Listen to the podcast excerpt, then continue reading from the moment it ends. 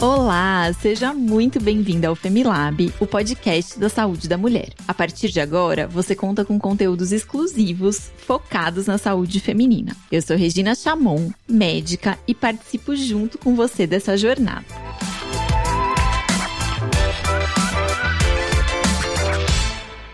E você já segue o Femi nas redes sociais? Lá sempre damos dicas de saúde e postamos conteúdos relacionados ao universo feminino. No Instagram, o nosso arroba é arroba Femilab e no Facebook é arroba Femilaboratório da Mulher. Segue a gente!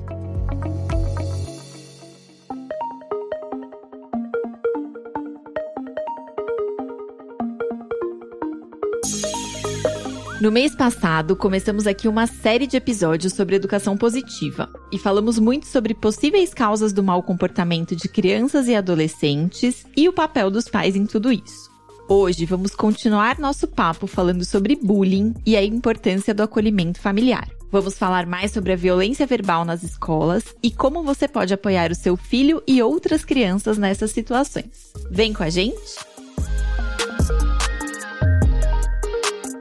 Nossa convidada de hoje é a Paula Carvalho, professora e educadora parental, especializada em escola consciente, engajamento das famílias nas escolas e pedagogia respeitosa e sustentabilidade. A Paula é a única educadora parental brasileira formada com a pedagogia da Green School, escola centrada na criança e no adolescente e com formação em Harvard.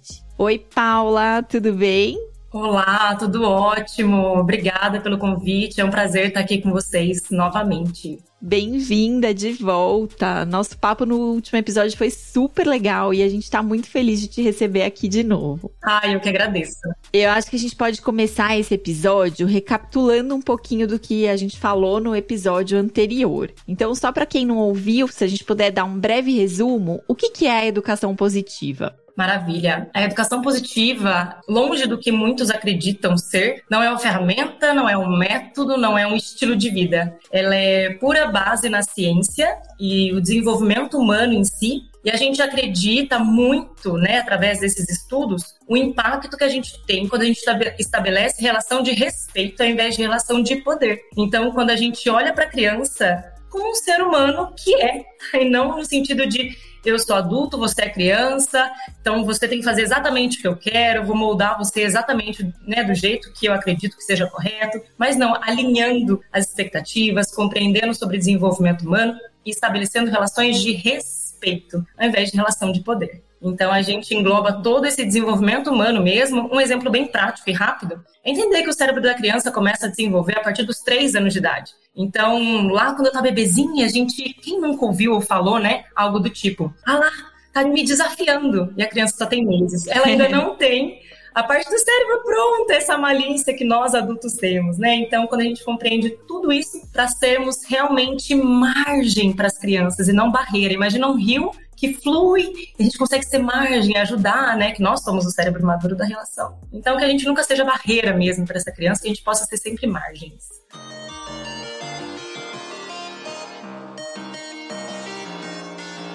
Então, para a gente já introduzir aqui o assunto do bullying. Você, Paula, como educadora parental, você sente que esse tipo de educação pode ajudar a diminuir o bullying na escola? Se a gente trouxer educação positiva, isso pode diminuir? Educação parental, educação positiva nas escolas tem que ser para ontem, né? Porque realmente quando a gente entende que lá no, no desenho do ser humano original em si, a criança é compassiva, ela é bondosa, ela é generosa, por mais que a nossa bagagem fala, não, imagina, minha criança não é assim, mas ela é assim, você já provou, né? Então, quando a gente entende que o desenho original do ser humano é esse, a gente entende que o bullying, assim como todos os outros preconceitos, eles são ensinados.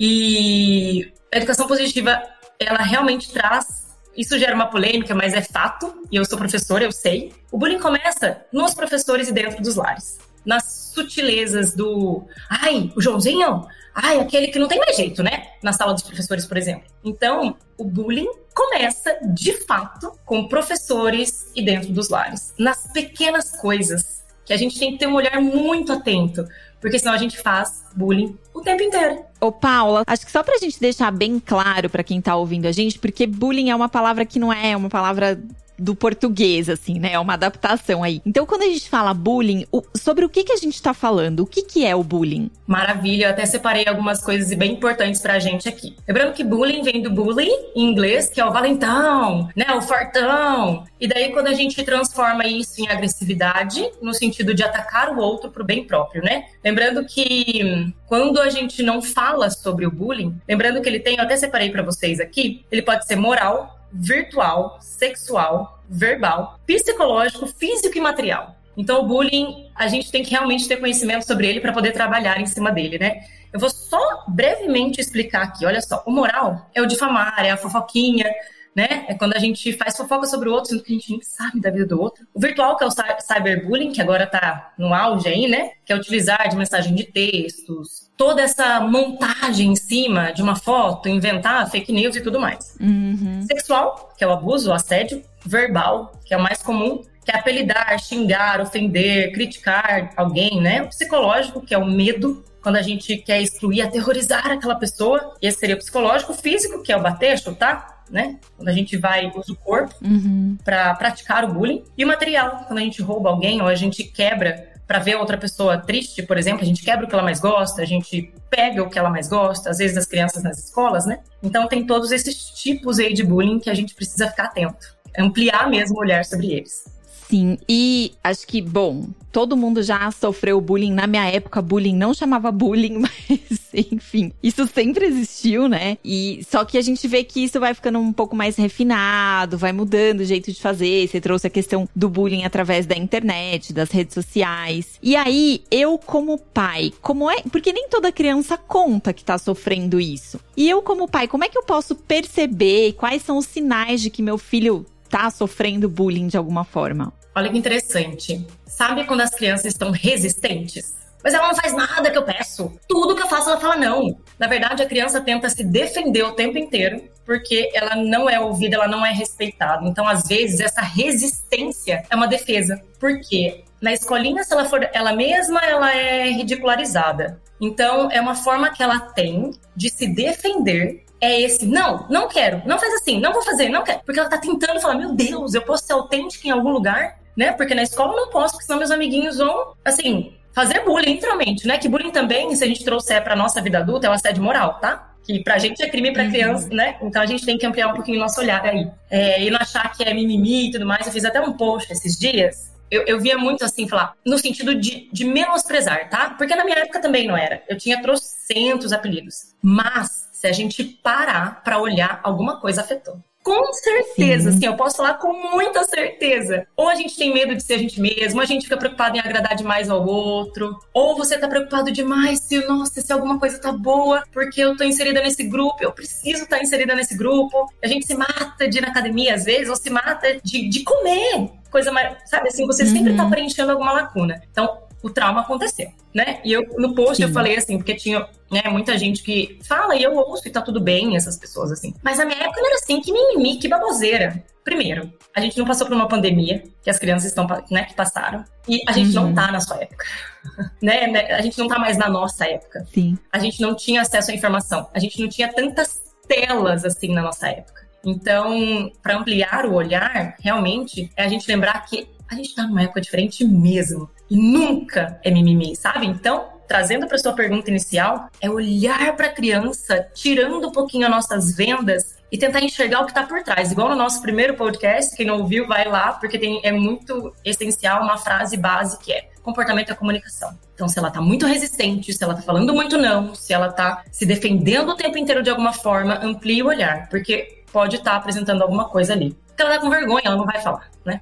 Sim. E eu acho que da mesma forma que a criança que sofre o bullying tá tentando comunicar alguma coisa com a gente, com, com esse comportamento de resistência, a criança que faz o bullying provavelmente também tá tentando comunicar alguma coisa. Você falou um pouquinho da criança ser espelho do pai, do professor, mas tem outros motivos que fazem com que uma criança se torne essa criança mais agressiva, assim, né? Que agride os, os colegas, os amigos da escola eu sempre trago para o lado de defesa, porque o sonho do oprimido é ser opressor, né? Então, se um dia eu sofri, ou eu vou começar a praticar, porque eu não quero sofrer aquilo de novo. Então a gente tem que estar tá muito atento a isso, assim. Então, no sentido de quem faz bullying é o que precisa mais de acolhimento. Quem sofreu também precisa? Óbvio que precisa. Mas quem, quem faz o bullying ali precisa de um olhar muito atento e muito amoroso. Porque o que que acontece? Você sabia que não pode fazer bullying, né? Bullying é uma coisa muito feia. Mas o bullying é só a pontinha do iceberg, de novo, né? Essa analogia. Então, o que que tá por trás? O que que eles sofrem? E olha só, três coisas muito básicas e simples que a gente fala no dia a dia, seja para os filhos, seja para os alunos. Mas você é burro? Que absurdo! Você não terminou? Ah lá, gente, a Sara terminou. Você não vai terminar, não? Comparação. Uhum. Primeiro, né? Segundo, de diminuir mesmo. Ah, mas você não vai conseguir, você é só uma criança. Mas você é só uma criança. Não é que é só uma criança, ela é uma criança. Com as limitações que nós adultos também temos, gigantescas limitações, né? E o terceiro, claro, é o acolher. Meu amor, ao invés de, de falar, ouvir um pouco, sabe? O que, que você sentiu? O que, que você entendeu que aconteceu ali? Porque senão a gente vai ter sempre dois lados: quem faz e quem sofre. Quem sofreu, obviamente, não quer mais sofrer, então ele vai ter que ir pro outro lado. E vão ter só sempre dois lados? Acho que não, né? A gente tem mais lados aí para observar.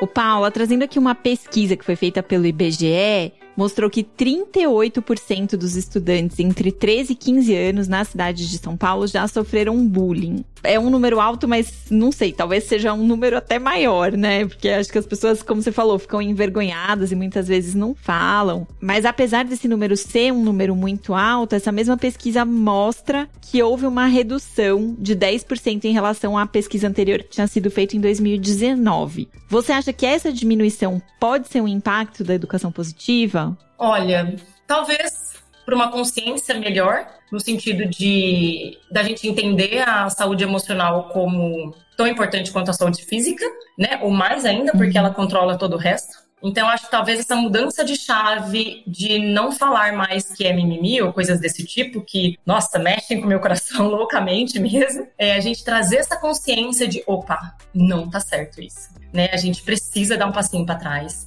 e observar ao invés de só atropelando tudo. Então, acredito que sim, através dessa, dessa consciência mesmo que, tá, que está criando uhum. agora, né? Dentro das escolas e ter um olharzinho mais apurado. Eu lembro que, olha só, muito, muito, muito simples, mas o impacto que isso pode ter se a gente mudar o olhar e colocar na criança. Eu presenciei, né? Então, eu que estou contando mesmo, ali uma coisa que eu vi. Uma criança que pegou o brinquedinho de outra mão, da mão de um amiguinho, e esse amiguinho começou a chorar, chorar, chorar, chorar, chorar, chorar, chorar muito. E ao invés dele ter um acolhimento, o adulto começou a dar risada da cara dele. Ai, mas você tá chorando. Ai, que be... E ele é um pouquinho maior, né? Ai, que bebezinho! Tá chorando igual o bebezinho. Gente, a criança está chorando. Ela precisa de, adulto, de uma ajuda. Aí vem um adulto ferido, uhum. que faz birra mais do que a própria criança. E ao invés de acolher essa criança, eu entendo que esse adulto é imador, mas daí a partir do momento que a gente é adulto, a gente já tem escolha.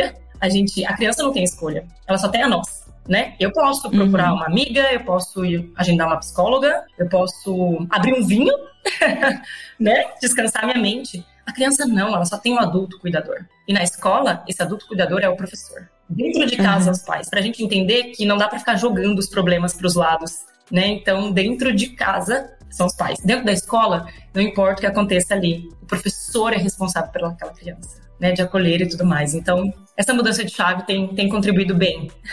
Mas ainda a gente tem bastante para caminhar. É, com certeza. Oi, já que você trouxe esse tema aí do acolhimento, a gente trouxe uma outra pesquisa feita pela Universidade de Drake nos Estados Unidos que mostrou que certas formas de bullying causam sentimentos ainda maiores de tristeza e desespero. E uma delas é a agressão causada por conta da orientação sexual ou identidade de gênero. E aí, pensando nisso, eu queria saber que conselho você dá para os pais poderem acolher os filhos nesses casos. Eu acho que, inicialmente, é o ouvir sem querer resolver o problema. É o mais desafiador e eu falo por mim. Quando os meus alunos vêm, eu falo, tá, mas e aí? O que, que, que a professora pode te ajudar? Calma. É acolher primeiro é falar, meu amor, mas o que aconteceu? E como você se sentiu? Ajudar a criança a organizar os pensamentos dela primeiro, sabe? Uhum. Ao invés de querer, não, mas vamos falar com essa professora, não, mas vamos falar com o amiguinho. Quem que é o amiguinho? Quem que é a mãe desse amiguinho? Não é sobre isso ali naquele momento. Então, se eu puder, né, abraçar, assim, para algum conselho, talvez, né, que você comentou, seria esse primeiro, a gente acalmar a vontade que dá de resolver os problemas pelos nossos, pelas nossas crianças e primeiro ser uma escutativa para eles. Né? Primeiro a gente uhum. entender o que, que ele está sentindo ali no momento. Aí depois, sim, meu amor, como a gente pode te ajudar? O que, que você espera? Né? Porque a gente fala assim, não, mas você não é isso, mas você não é aquilo, não, mas você não é isso. A criança está ali desenvolvendo ainda. Então, às vezes, a gente uhum. dá trocentas soluções para a criança, vamos só ouvir primeiro. E daí a gente vai conseguir lidar de maneira mais tranquila. Acho que você trouxe uma coisa importante para qualquer relação, não só para nossa relação com as crianças, né? Que é esse estar aberto a ouvir, sem ficar ali já na nossa cabeça tentando criar uma narrativa ou dar uma resposta. Então, é primeiro ouvir o que, que a pessoa sentiu e depois ouvir qual a necessidade, porque eu acho que às vezes a gente se atropela querendo dar uma solução, que é uma solução que pra gente faz sentido, mas que pro outro não necessariamente, né? Então acho que esse treino a gente pode fazer não só com as crianças, mas com todas as nossas relações. Perfeito. E eu queria aproveitar para trazer um dado também, que eu estava pesquisando mais sobre bullying e eu vou ler aqui pra gente. Algo pra gente entender que vai além do psicológico. Então, uhum. o bullying, além da saúde apenas é, mental e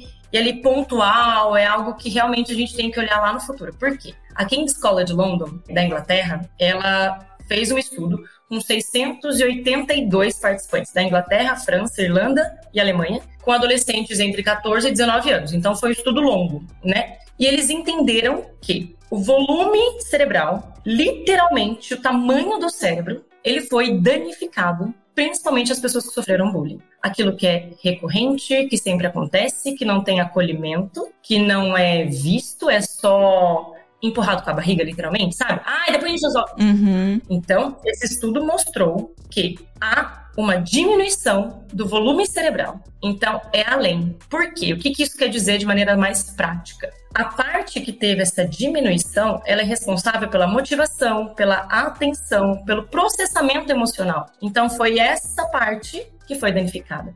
Fora isso já, já de antes, assim, de outro estudo que a educação positiva tem como base também, a quantidade de adrenalina e de cortisol que tem num cérebro tão pititico em desenvolvimento, se a gente falar das crianças bem pititicas ali que estão começando esse desenvolvimento, então a quantidade né, de cortisol, de adrenalina em excesso ali, o quanto também pode danificar o cérebro da criança. E esse dano, Paula, ele continua no adulto. A gente sabe hoje em dia os adultos que são mais reativos ao estresse são aqueles adultos que nessa primeira infância sofreram algum tipo de trauma, de abuso. Né? Então não é uma coisa que é pontual da infância, isso é algo que a gente carrega e que muitas vezes é, determina o nosso comportamento por uma vida inteira. Exatamente. Se a gente traz a ciência para cá, a gente não tem nem argumento. É fato né? Então isso é, é muito legal, é. a gente entender que tudo isso que a gente está citando, esse podcast extremamente importante aqui, é para a gente entender de uma vez por todas que a gente precisa falar disso, que a gente precisa precisa respeitar o tempinho das nossas crianças e acolher. E a gente tirar essa nossa vontade gigante, ou pelo menos tentar controlar ali no momento mesmo, porque eu já tive, depois eu posso comentar também, é, o que, que eu fiz no caso de bullying na minha sala de aula, tinha um monte de aluno, e como hum, eu lidei conta pra isso, gente. É, eu vou contar aqui pra vocês como que eu lidei, assim, por quê? A gente tava jogando Uno, porque eu acredito que as, uhum. as, aulas podem ser muito mais divertidas do que páginas de um livro, né? Mas claro, eu acho que esse é assunto para outro podcast, e eu coloquei em cada cartinha um desafio gramatical. Tá. E daí foi super divertido. Aí uma menina foi jogar assim, e ela fez uma vozinha engraçada, todo mundo deu risada, mas uma outra começou a tirar.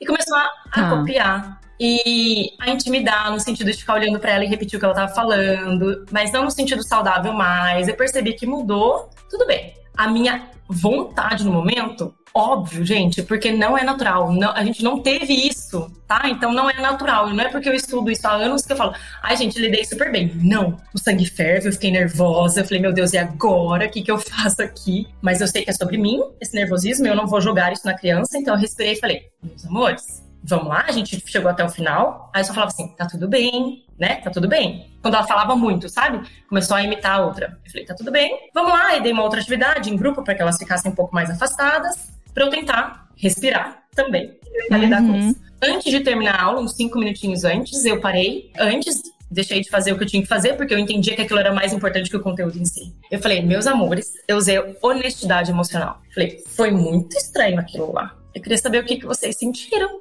E depois eu chamei ela no cantinho. Quem fez o bullying, tá? Eu não falei no uhum. de todo mundo. Eu falei pra ela. Falei, eu me senti muito estranha. Você também? Porque eu acho que a risada foi demais, não foi? O que, que você sentiu? Para quem fez o bullying, tá? Uhum. E ela falou: Ah, mas é normal, lá em casa a gente dá risada de todo mundo e tá tudo bem, a gente não se importa. Eu falei: Eu sei, que bom que vocês não se importam, porque dar risada é tão gostoso, né? Mas você percebeu a cara da. Eu falei o nome da outra aluna? Dela, ah, eu não reparei. Eu falei, ai, meu amor, eu reparei. Eu acho que ela não curtiu. E eu acho que é importante a gente olhar mesmo, sabe? Quando a gente vai fazer brincadeira com alguém. Porque para você foi normal, né? Ela foi. Eu falei, então, mas pra ela eu acho que não foi normal. Tá vendo, gente, que em nenhum momento eu falei, isso é bullying, isso não é legal fazer. Uhum. Em nenhum momento eu julguei uhum. essa menina, né? Ela falou, ai, tá, não sei o quê, mas, ai, nem é nada demais, né? Eu falei, eu também acho que não é nada demais, né? É igual você mas para ela foi. E se para qualquer pessoa foi,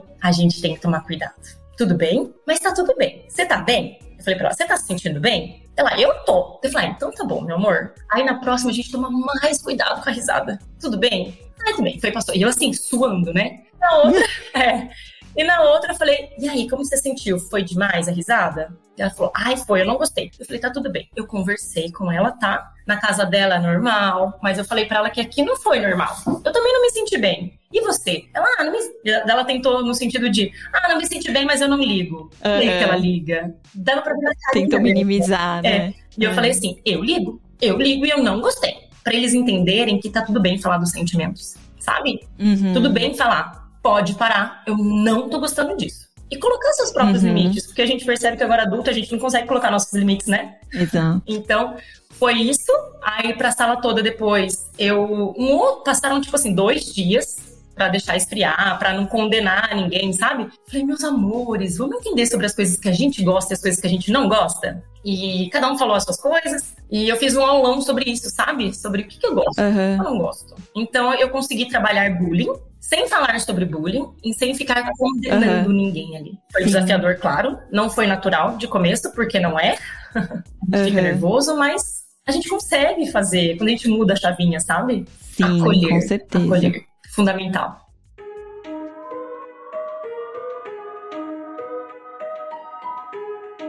Ô, Paula, acho que seguindo nessa linha do que você está trazendo, a gente recebeu uma pergunta aqui da nossa ouvinte Nayara. Então ela conta que o filho sofreu bullying na escola e que ela gostaria de mudá-la, mudá-lo de escola, mas tem dúvidas sobre qual escola escolher, como saber se essa nova escola vai trazer mais acolhimento, se os funcionários da escola vão prestar mais atenção nesse tipo de situação. Então, eu queria saber o que você sugere, assim, quais são pontos importantes de se observar? Eu acho que sempre nutrir dentro de casa, porque as crianças, assim como nós, adultos, nós seremos realmente vulneráveis no sentido, né, de tudo pode acontecer a qualquer momento. Então, pode ser qualquer escola, pode ser, né, qualquer instituição. Então, primeiro nutrir dentro de casa para que essa criança, ela não seja moldada, ou seja, que ela é amada do jeito que ela é, e são coisas práticas mesmo que dá para fazer, no sentido disso. Meu amor, você sabia que eu te amo do jeito que você é? Que você não precisa tirar uma nota 10 para você ser amado? Porque às vezes a gente fica tanto prestando atenção em salas de aula,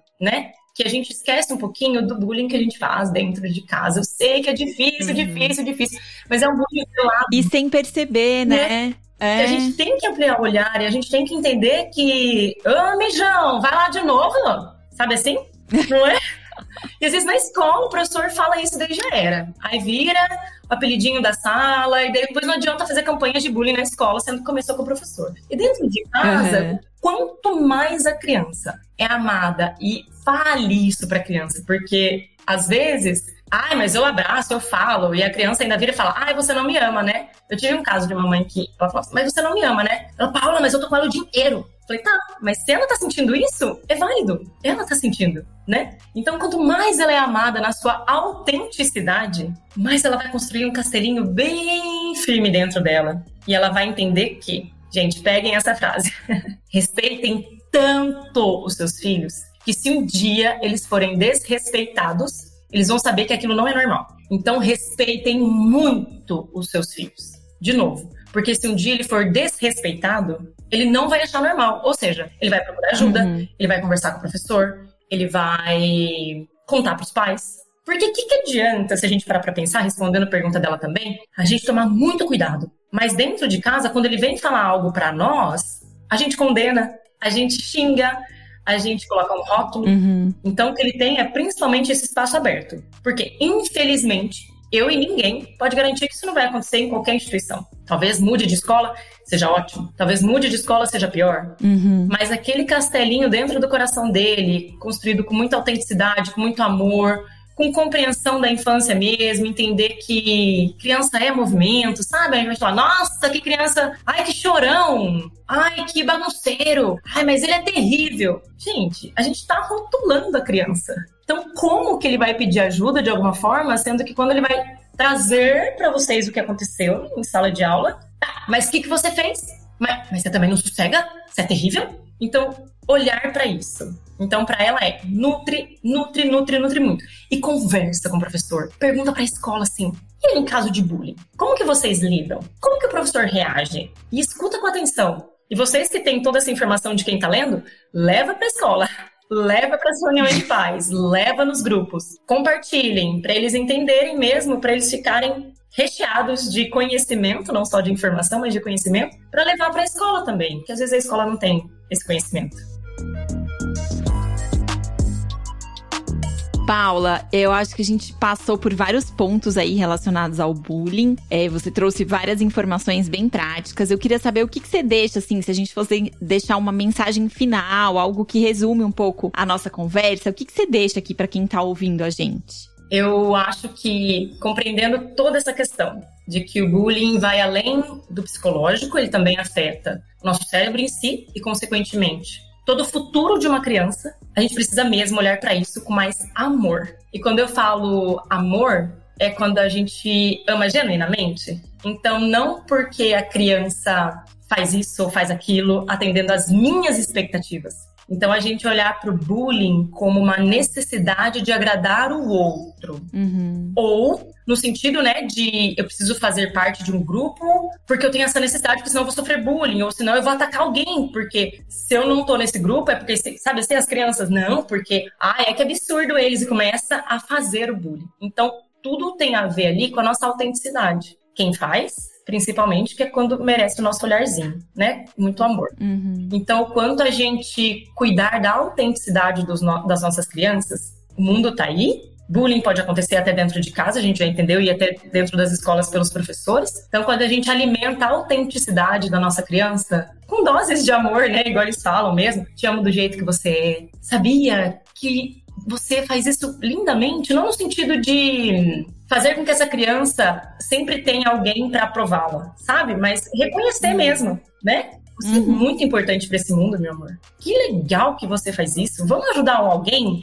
Vamos nutrir esse amor? Nutrir amor. Porque a criança, ela realmente fica mais fortalecida que se caso aconteça, ela tem para quem correr. E não correr de você, mas para você, né? Então, acho que seria isso. Pra gente nutrir cada vez mais as nossas crianças. E a gente ser muito, muito, muito amoroso para quem faz o bullying também. Que ali tem um pedido de ajuda gritante. Então, ao invés da gente condenar Sim. essa criança, que a gente consiga acolher essa criança. Então, isso. Muito bom. Ô, Paula, queria te agradecer estar tá aqui com a gente de novo. Queria pedir para você deixar as redes sociais ou como que as pessoas encontram mais conteúdos desse tipo com você. Eu que agradeço a atenção de todo mundo aqui também, que ficou com a gente. E mais informações, o meu perfil é o arroba educação positiva ponto na prática. Educação positiva ponto na prática no Instagram. Muito bom. Obrigada, Paula.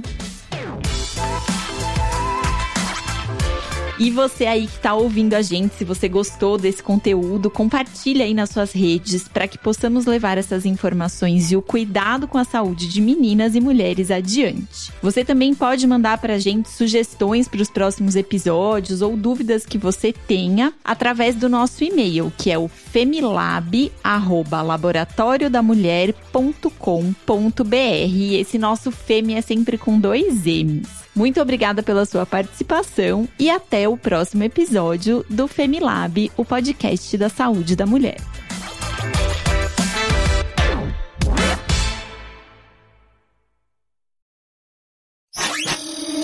Essa é uma produção do Bicho de Goiaba.